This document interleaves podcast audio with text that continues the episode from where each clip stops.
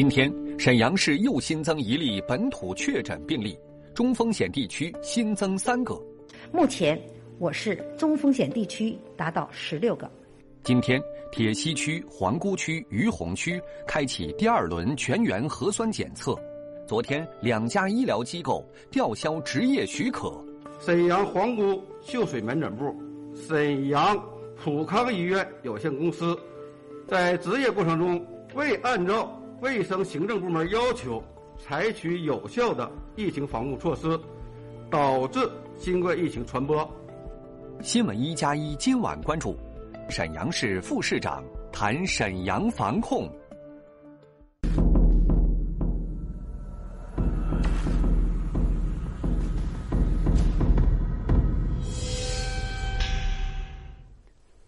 你好，观众朋友，欢迎收看正在直播的新闻一加一。近一段日子以来呢，全国很多地方都有报告的新冠确诊病例。的确，我们正在面临着新冠病毒的冬季考验。这其中呢，很多人的视线在关注着沈阳，因为沈阳截止到今天中午十二点的时候，确诊的病例这一次的疫情是二十八人，那这个数字是比较多的，而且进入到中风险地区的时候，它有十六个。那首先呢，我们将连线中共沈阳市委常委、副市长高伟，了解一下相关的情况。高市长您好，因为这个这两天呢，陆续开始听到总有人在说，说沈阳现在实行已经开开始了这种半封城的状态了。其实现实中真实的状况是怎么样的？我们现在对人员的进出实行着怎样的政策管理？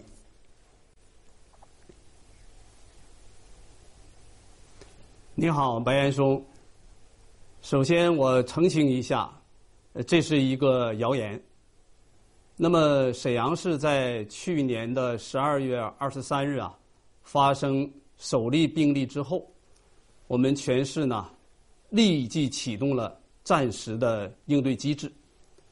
市区两级指挥部啊，二十四小时运转，在全市居民的大力支持下，共同努力下，目前呢，可以说沈阳市的经济社会平稳有序。大局稳定。那么刚才你提到了，围绕着出行这方面有什么安排？我们呢，市防指出台了十七号令，总的要求呢，就是中风险地区一定要居家隔离，不得外出，非必须不离省，其他地区的人员非必须啊不离省。那么，如果必须要离开沈阳，要必须出示七十二小时以内的核酸检测的阴性证明，方可离开。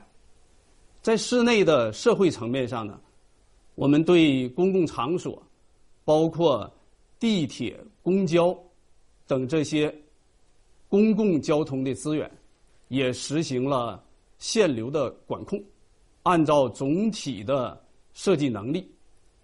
压缩百分之五十来进行调控。总体上呢，全市应该说还是比较稳定的。嗯。那么在对一些重点的中风险地区的一些人员管控上，我们也采取了三封的这么一个要求，就是封户门、封单元门、封小区门。这样呢，特别是在一些重要的交通的枢纽节点上，比如机场、高速公路，还有火车站，我们都采取了一系列的管控措施，确实啊，防止一些疫情的外延。高市长，我们注意到，就是在我们实行重点管控地区的，它涉及到是三平方公里，有十一个社区，六十七个小区，然后五百多栋楼，其中涉及到十点五万人。那对于沈阳这个大城市来说，这是其中的一部分。但是我们也非常关注，实行了比较严格管控的这一部分，它现在的生活保障各方面怎么样？因为它是保障的好了，大家的情绪可能配合度就会高。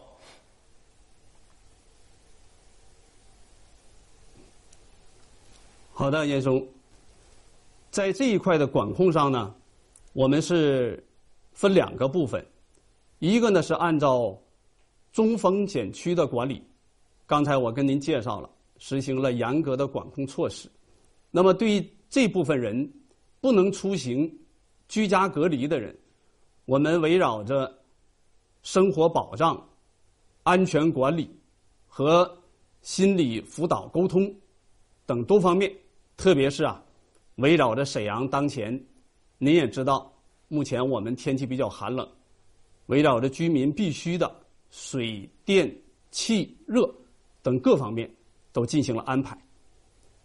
但同时，这次呢，我们另一部分就是也是我们沈阳的一个新的尝试，在中风险区的基础上，经过啊我们的研判，也听取了专家的建议，把这个中反中风险地区啊，我们又进行了放大，围绕它，刚才您提到了，我们设划定了三点二七平方公里，十多万人的这么一个重点管控区。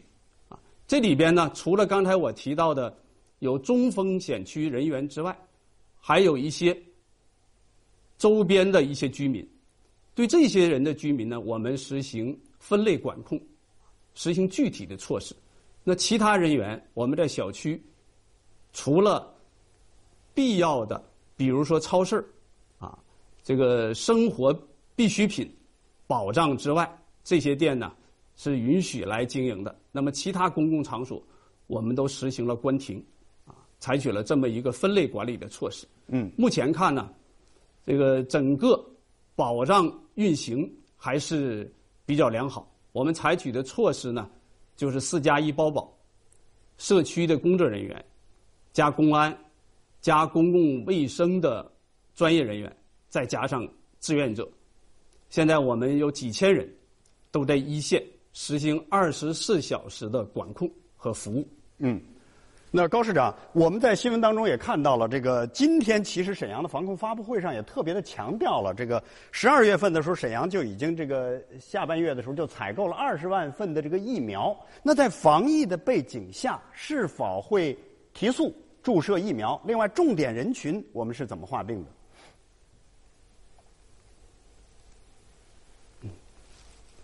呃，对疫苗接种这个工作呀，在去年的十二月份，我们就开始着手安排部署。现在呢，已经我们采购了二十万支的疫苗。到今天为止，我们已经对重点人群两万三千人进行了接种。接种的原则呢，就是保证重点人群的应种尽种。那么什么是重点人群呢？我们首先突出对，比如说冷链运输的人员，比如说边境检验检疫人员，比如说我们一线的卫生疾控人员，突出这这些人群呢，我们现在已经实施了接种。按照我们的计划安排，在今年的一月十号前，我们。对这些重点人群要接种第一针，在二月五日前，我们要接种第二针。目前看呢，接种的这些重点人群没有不良反应。现在看我们的疫苗储备还是比较充足的。嗯，好，一会儿呢还有问题来，请您帮着我们进一步的这种解析。接下来透过一个短片，我们共同关注一下这一次的沈阳的疫情。去年十二月二十三号，辽宁省沈阳市发现一韩国返沈人员在解除隔离后核酸检测呈阳性，沈阳市随即宣布进入战时状态。今天，沈阳市召开两场疫情防控新闻发布会。截至目前，沈阳已累计确诊病例二十八例，其中包括今天新增的一例本土确诊病例。二零二一年一月四日零时至十二时。我市报告一例新冠肺炎本土确诊病例，经沈阳市疾控中心再次采样进行实验室检测符合，结果仍为阳性，目前已转入市第六人民医院进行进一步诊断治疗。今天，沈阳市将三个小区调整为中风险地区。截至今天上午十一点，沈阳市中风险地区达到十六个。经省防指同意，将我市。皇姑区明联街道华瑞塔湾新城二期、皇姑区明联街道明联小区、皇姑区。华山街道鲲鹏小区二期调整为中风险地区，并实施相应管控措施。目前，我市中风险地区达到十六个。在今天的发布会上，沈阳市还通报了开展新一轮核酸检测、风险人群管控、集中隔离观察场所管理等情况。从一月四日起，利用三天时间，铁西区、皇姑区、于洪区完成第二轮全员核酸检测；辽中区新民市、含湖台镇、法库县、康平县。城市街道、社区登记人口完成第一轮全员核酸检测，检测费用由政府承担。值得注意的是，昨天沈阳市卫健委在发布会上还通报了对两家医疗机构的处理意见：沈阳皇姑秀水门诊部、沈阳普康医院有限公司，在执业过程中未严格执行落实。突发公共卫生事件应急条例相关规定，未按照卫生行政部门要求采取有效的疫情防控措施，导致新冠疫情传播。皇姑区卫生健康局依据《突发公共卫生事件应急条例》第五十条第二款的规定，对上述两家机构给予吊销医疗机构执业许可证的行政处罚。依法履行相关程序，对相关人员将依据相关法律法规继续调查处理。好，接下来呢，继续连线中共沈阳市委常委、副市长高伟。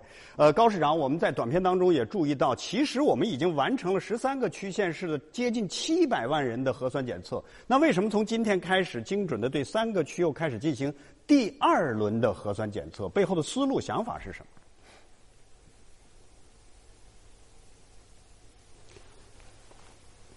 对我们全市啊进行全员核酸检测，这是我们市指挥部组织相关的专家进行综合研判做出的一项决定。这次呢，这个应该说疫情啊相对情况比较复杂。刚才您也提到了，我们从十二月二十三日起。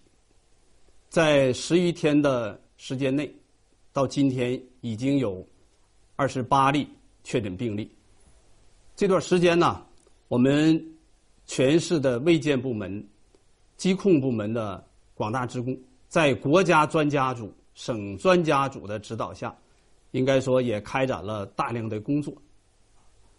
到目前为止呢，可以说对这一次的。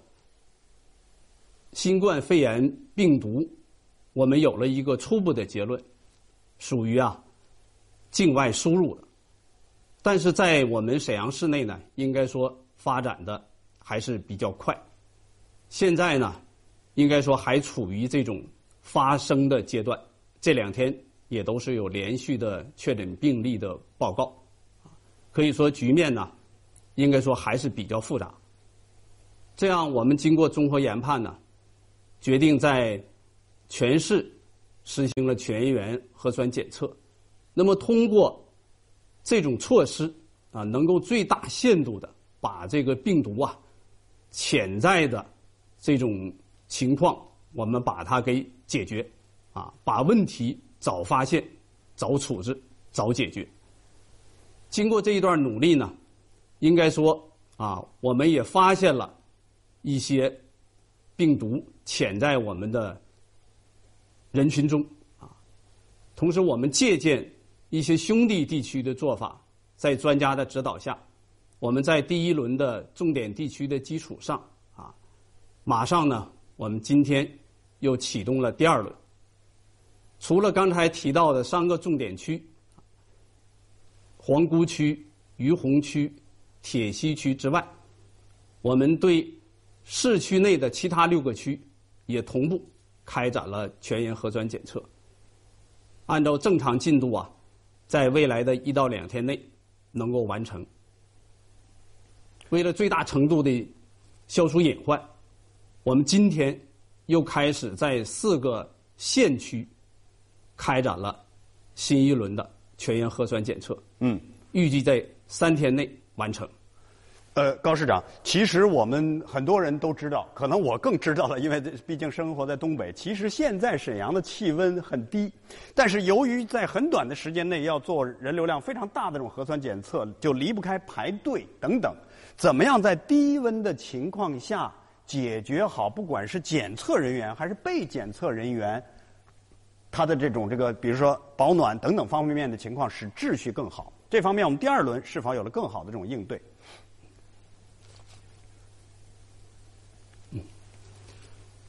这里啊，我代表市政府，首先还是要感谢全市居民对我们工作的支持、配合和理解。在沈阳这个地方，我们实施全员核酸检测，确实有它的特殊性。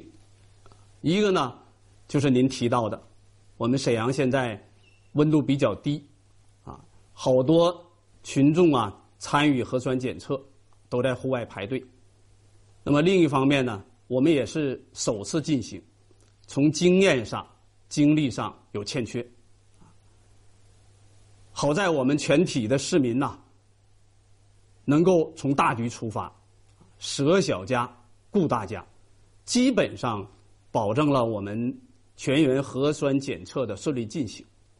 但是呢，这里边我们也实事求是的讲，也遇到了很多的一些问题，比如说刚才您提到的在户外排长队的问题，特别是在。全员核酸检测的初期，由于我们的经验不足，组织能力不强，也出现了好多居民冒着寒冷的天在户外等候的这种现象。随即呢，我们在当日的全市指挥部调度会上，对整个的检测的流流程、力量又做了重新的安排。比如说，我们加大了社区干部。和公安干警以及志愿者队伍的力量，实行分时定点有序的组织。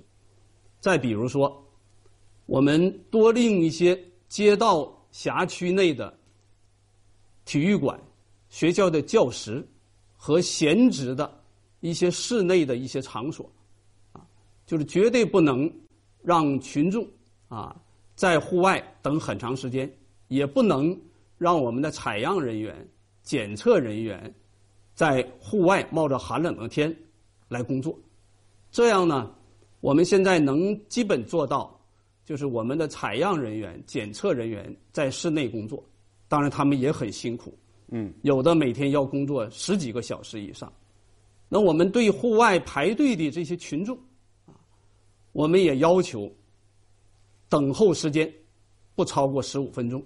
经过这一段的磨合呀，这个今天上午我又到了我们的一些点上去看一看，总体上有了一些改善，呃，能够做到平稳有序，而且等候的群众呢秩序良好，互相间隔也都在一米以上啊。嗯，当然这里边也出现了个别的一些现象，比如说前一段啊，我们在一些检测点上出现了一些个别人。不按照检测的秩序，和我们的工作人员发生了一些肢体的冲突啊。对于这些个别人员的一些现象，我们第一时间依法依规进行了处理。呃，高市长，接下来我们自然关注的是这次疫情的这个流调的问题。刚才其实您谈到了一点，现在流调进入到了哪样的一种状态？是比较清楚了，还是留有一些疑团？另外，我们也注意到有人在指责沈阳这次的首例病人，对此政府又怎么看待这种指责？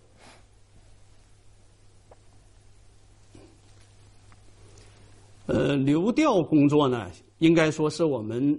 防疫工作中的一个最重要的环节。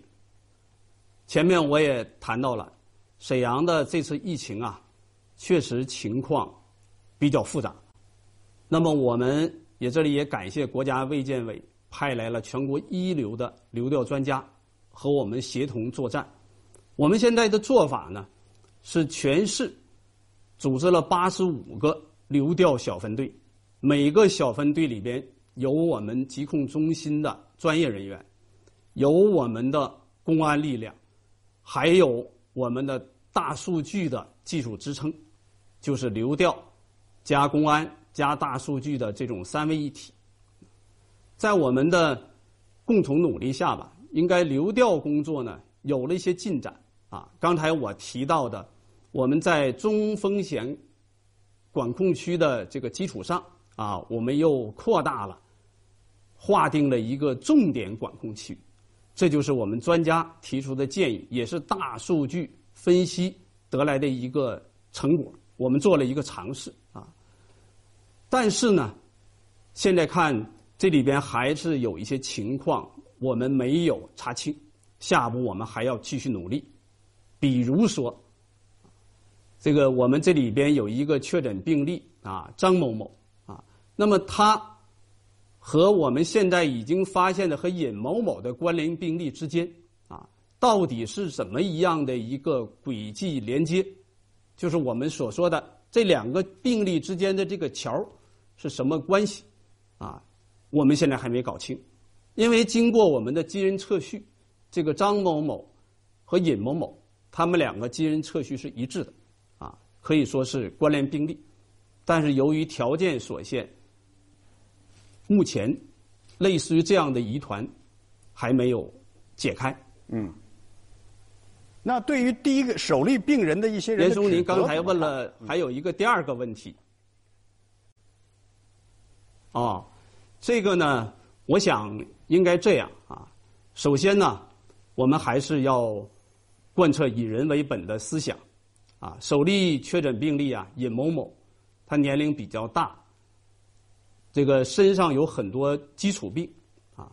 那么现在呢，呃，正在我们的传染病救治中心市六院治疗，国家也派来了一流的专家给他进行会诊。啊现在身体的情况呢，应该说也不是很乐观啊，属于危重病人啊。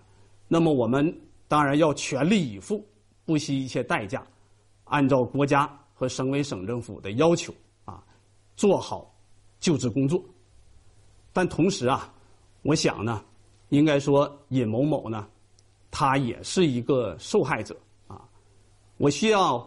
我们建议全体的市民呢和社会各界呢多一些同情、理解和包容，啊，这样呢才能啊这个我们共携起手来，共同面对我们的敌人是病毒。嗯，剩下最后几十秒的时间，高市长有两家的这种民营医院由于院感问题等等那个被吊销了这个执业的这种许可证，他给我们其他的医院，尤其是公立医院提了什么醒？